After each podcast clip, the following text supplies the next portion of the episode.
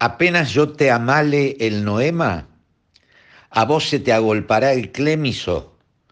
y caeremos en hidromurios, en salvajes ambonios, en sústalos exasperantes. Cada vez que yo te relama las cinco pelusas, me enredaré en el grimado quejumbroso y tendré que embulsionarme de cara al nóvalo, sintiendo como poco a poco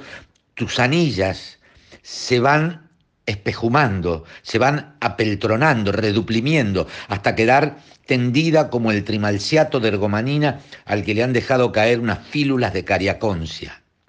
Y sin embargo será apenas el principio, porque en un momento dado vos te tordulearás los urgalios, consintiendo que yo te aproxime suavemente los orfelimios.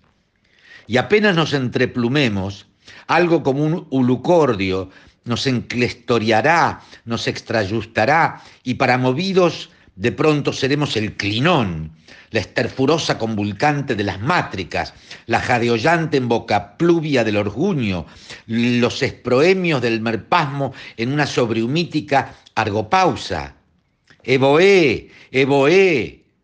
volposados en la cresta del Murelio, sentiremos galparamar perlinos y márulos, temblará el tric, se vencerán las marioplumas y todo se resolvirá en un profundo pínice de niolamas, de argutendidas gasas, en cariñas casi crueles que nos ordopenarán hasta el límite de las gunfias.